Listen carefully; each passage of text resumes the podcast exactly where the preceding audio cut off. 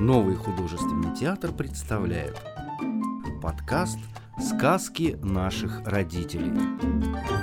Владислав Крапивин. Такая была планета. Дом был совсем новый. Стены в коридоре еще пахли краской, а перила у лестницы были гладкие-гладкие и блестящие. Они будто изо всех сил просили, чтобы кто-нибудь по ним прокатился. Из квартиры на четвертом этаже вышел мальчик. Дверь за ним захлопнулась. Мальчик оглянулся на дверь, потом посмотрел вниз. На лестнице и на площадках было пусто. Мальчик лег на перила животом и оттолкнулся пяткой от ступеньки. Но перила его обманули. Они только казались гладкими, а скользить по ним было нельзя.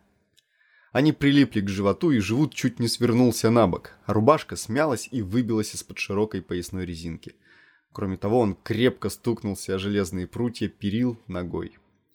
Но это лишь на секунду огорчило мальчика. Он поболтал ногой, чтобы разогнать боль, рывком сунул под резинку рубашку и запрыгал вниз. Пять ступенек на левой ноге, пять на правой. А потом бегом через три ступеньки. Но не думайте, что он был совсем беззаботен. Беспокойство все-таки шевельнулось в нем, когда он допрыгал до нижней площадки. И прежде чем выйти из подъезда, Мальчик быстро и настороженно оглядел двор. Опасности он не заметил. Солнечный двор был почти пуст. Лишь худой рыжеусый дворник, еще незнакомый, беспорядочно хлестал из шланга по асфальту, по одинокой, недавно сделанной клумбе и даже по глиняной куче, которую не успели вывести после окончания стройки. Пятиэтажный дом был построен в виде буквы «П». Ножки этой буквы соединял узорчатый бетонный забор с воротами. Мальчик зашагал к воротам. Струя из шланга со стремительным шипением пронеслась по асфальту поперек его пути. Мальчик почувствовал на ногах холодные уколы брызг. Он замедлил шаги, но струя, пропуская его, взбинтнулась до окон второго этажа. Мокрая полоса на асфальте отливала синим, с солнечными искрами блеском. Мальчик с удовольствием прошел по ней, а потом оглянулся. Он любовался следами. Следы тянулись за ним ломаной цепочкой. Четкие, рубчатые, красивые. Потому что на ногах у мальчика были новенькие кеды с нестершимися подошвами. Отличные кеды 32 размера, марки «Два меча», синие с белыми шнурками и отделкой. Мальчик радовался им уже второй день. Это была настоящая обувь. Не то что хлипкие сандалеты из красных ремешков, похожие на женские босоножки. Следы становились бледнее и бледнее, но мальчик все еще шел, глядя назад через плечо. Поэтому он увидел свой портрет, когда уже наступил на него. Это был плохой портрет, просто издевательский. Его нарисовали мелом на асфальте. Похоже нарисовали. Но на всякий случай сбоку от рисунка было написано «Вовушка, бедная головушка», а внизу, короче и понятнее «Вовка, дурак». «Ну вот», — с тоской подумал Вовка, — «теперь она уже где-то пронюхала, как меня зовут». Он остановился над портретом и попробовал сунуть в карманы кулаки. Но это не удалось. Накладные кармашки на штанах были мелкие и тесные. Вовка заложил руки за спину, оглянулся и громко сказал. «Ладно, жаба, ты мне попадешься». Но он знал, что это ерунда. Как бы он сам не попался. У нее были рыжие дерзкие глаза и почти мальчишечья светловолосая прическа. Сзади волосы были подстрижены коротко, а спереди остался длинный чуб. Он часто падал на глаза, и девчонка сердито мотала головой. Наверное, ей это нравилось, так резко и зло отбрасывать назад волосы. Первый раз Вовка увидел ее четыре дня назад. Он вышел во двор, чтобы как следует осмотреть новые места. День был серый и холодный, и казалось, что лето уже не вернется. А девчонка стояла у ворот в одном платьице и, скрестив руки, смотрела, как зеленый автокран усаживает в широкую яму большой вздрагивающий клен. Белое с разноцветными клетками платье билось на ветру, как оторванный парус, и растрепанные волосы то взлетали, то падали на лоб девчонки. Вовка стоял и смотрел на нее. Она его тоже увидела. Сначала взглянула просто так, а потом вдруг вытянула вниз руки, сцепила пальцы, склонила на бок голову и состроила удивленно жалобную гримасу. Это она его изобразила. Вовка был тогда в длинных школьных штанах с просторными карманами. Кулаки в этих карманах помещались отлично. Вовка сунул их поглубже и шагнул вперед. Он считал, что это выглядит грозно. Девчонка перестала дразниться, но не двинулась с места. Только сжала маленькие острые, наверное, очень твердые кулачки и насмешливо сощурилась. Она ничего не сказала, но весь ее вид говорил «Ну-ка, подойди». Вовка не подошел. Он понял, что если подойдет, будет драка. А драться он не любил. Вернее, не умел. Взрослые с удовольствием говорили «мягкий характер», Мальчишки про его характер говорили без удовольствия, но колотили Вовку редко. Не было интереса. Так он дожил до 9 лет, а драться не научился.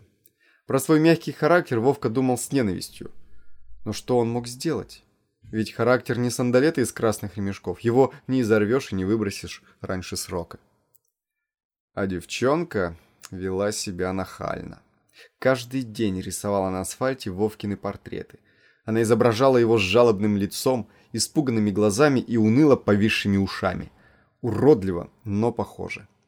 Увидев Вовку, она бросала мел, поднималась и ждала. «Ну, давай, давай, подходи», — говорили рыжие насмешливые глаза. Вовка поворачивался и уходил. Вовка плюнул на рисунок и перешагнул через него. Девчонки не было видно, и он не чувствовал обычной робости. Но настроение, конечно, стало не таким веселым. И чтобы оно не испортилось совсем, Вовк решил дать клятву. Правда, позавчера и вчера он уже давал себе такие клятвы, но сейчас решил, что это будет самое твердое и самое последнее. Он широко зашагал к воротам и на ходу проговорил тихо, но решительно. «Самое честное-расчестное слово, что сразу же надаю ей по шее, как только увижу».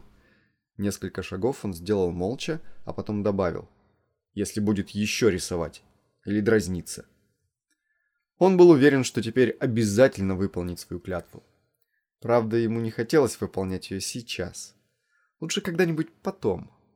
Вовка даже чуть не оглянулся с опаской, не появилась ли девчонка. Но тут же решил, что оглядываться не стоит, и отправился дальше, решительно печатая шаг. От такого печатания выбились наружу белые с зелеными полосками носки, которые Вовка всегда заталкивал в кеды, чтобы не портили вида. Потому что это были какие-то девчоночьи носочки. Вовка нагнулся и стал запихивать их обратно, с глаз долой. Он стоял теперь в тени клена. Тень была такая густая, что солнце пробивалось лишь отдельными бликами. Блики были совершенно круглые, большие солнечные чешуйки. Они плясали вокруг Вовки, прыгали по ногам, по ладоням. Вовке даже показалось, что они щекочут его, словно крылья бабочек, и тихо-тихо шелестят. Но он не успел понять, правда это или нет. Большой желтый лист отделился от клена и тихо лег на Вовке на плечо, зубцами вниз, как золотой генеральский эполет. Вовка выпрямился и с благодарностью взглянул на клен. Там было много желтых листьев. Наверное, этот клен раньше других деревьев почувствовал, что тепло последних августовских дней обманчиво, и лето вот-вот кончится. А может быть, он увидал потому, что его не вовремя и не очень удачно пересадили из старого парка в этот двор. Да и скучно одному на новом месте. Вовка это знал по себе. Он хотел сказать Клену что-нибудь хорошее, но не успел. Услышал окрик. «Вова, ну что ты копаешься? Иди скорей!» Это сестра. Она распахнула окно из четвертого этажа, наблюдала за Вовкой. Вовка снял с плеча лист, подумал и сунул его под рубашку. Бросать его было почему-то жаль. «Вова!» Он шагнул к воротам. «Подожди!» Вовка остановился. Он понимал, что сестре не очень нужно, чтобы он шел скорее. Ей другое нужно. Она будет теперь на весь двор выкрикивать советы и наставления, пока в окне напротив не покажется длинный белобрысый парень с утиным носом. Он появится в окне и станет будто просто так оглядывать двор и насвистывать сквозь зубы. Тогда Вовкина сестра прокричит последнее наставление, плавно поведет плечами и скроется в глубине комнаты. Все это Вовка отлично знал и не одобрял он такого поведения, но молчал. Сестра была почти в два раза старше и держала его в строгости. «Нигде не задерживайся!» — крикнула она. «Ладно. И не выбирай очень большой, а то будет нести тяжело». «Не буду». «И не потеряй сдачу!» Вовка с тоской покосился на окно, в котором должен был появиться его спаситель. Спасителя не было. «Владимир, я с тобой разговариваю!» Разговаривает. Вопит, как репродуктор на стадионе. «Не потеряю!» — крикнул Вовка и качнулся в сторону ворот. «Подожди! Осторожней переходи через улицу! Там машины!» «Надо же, машины!» А он думал, что слоны и дирижабли. Парень в окне так и не появился. Значит, у сестры будет скверное настроение. «Вова, ты слышишь?» «Ха-ра-шо!» — крикнул он и рванулся за ворота. Вовка пересек мостовую, добежал до угла и свернул в маленький сквер. Там над аллеей сомкнули ветки высокие тополя и плясали на песке чешуйки солнца. Здесь их были тысячи. Они то и дело собирались вместе, но не сливались в расплывчатые пятна, а прыгали друг по другу, резвились, как светло-рыжие котята. Вовка шагал по ним в припрыжку, и кленовый лист шевелился под рубашкой, словно маленький зверек. Скреб по животу мягкими коготками. «Тихо ты», — сказал ему Вовка. Он вышел из сквера, проскакал еще квартал и остановился у ларька с бело-синим навесом. Под навесом в деревянной клетке лежали темные полосатые арбузы с поросячьими хвостиками, как спящие кабанята. Сердитая продавщица в синем халате с размаху выхватывала из клетки то одного, то другого кабаненка и опускала на шаткий прилавок. Покупатели были придирчивы. Некоторые щелкали по зеленому лакированному боку, придвигали ухо и слушали, гудит или не гудит. Другие щупали и крутили в пальцах тощие арбузьи хвостики. Третьи не доверяли никаким приметам и требовали сделать разрез. Продавщица ворчала и со свирепым лицом всаживала тонкий сверкающий нож. Вовка каждый раз ждал, что раздастся пронзительный поросячий виск. Продавщица ловко выхватывала из арбуза красную или розовую пирамидку мякоти и начинала крикливо доказывать, что арбуз не обязательно должен быть очень красным и что он и без красноты может быть сладким. Но откусить не давала, и ей не верили. Чем ближе подходила Вовкина очередь, тем сильнее он беспокоился. Выбирать арбузы по хвостам и по звуку он не умел. Попросить продавщицу сделать вырез ни за что бы не решился. А ему нужен был очень спелый арбуз. Сам-то Вовка съел бы и незрелый, но сестра любила только хорошие арбузы. Если Вовка купит хороший, настроение у сестры может быть улучшится. И может быть она вспомнит, что обещала сходить с Вовкой в планетарий – который открылся в Краеведческом музее. Андрюшка Лапин, Вовкин сосед по старой квартире, рассказывал, что там показывают, как крутится Земля и почему бывают затмения. разные планеты показывают. И когда подошла очередь, Вовка вытянул над прилавком руку и указал на самый большой арбуз. Самый большой, самый спелый. В этом Вовка был совершенно уверен. Продавщица с сердитым удивлением уставилась на щуплого мальчишку-покупателя. Перевела взгляд на арбуз. Потом опять на Вовку. Снова на арбуз. «Этот, что ли?» – отрывисто спросила она. Вовка робко кивнул. «А кто потащит? Я его за тебя потащу», – поинтересовалась продавщица.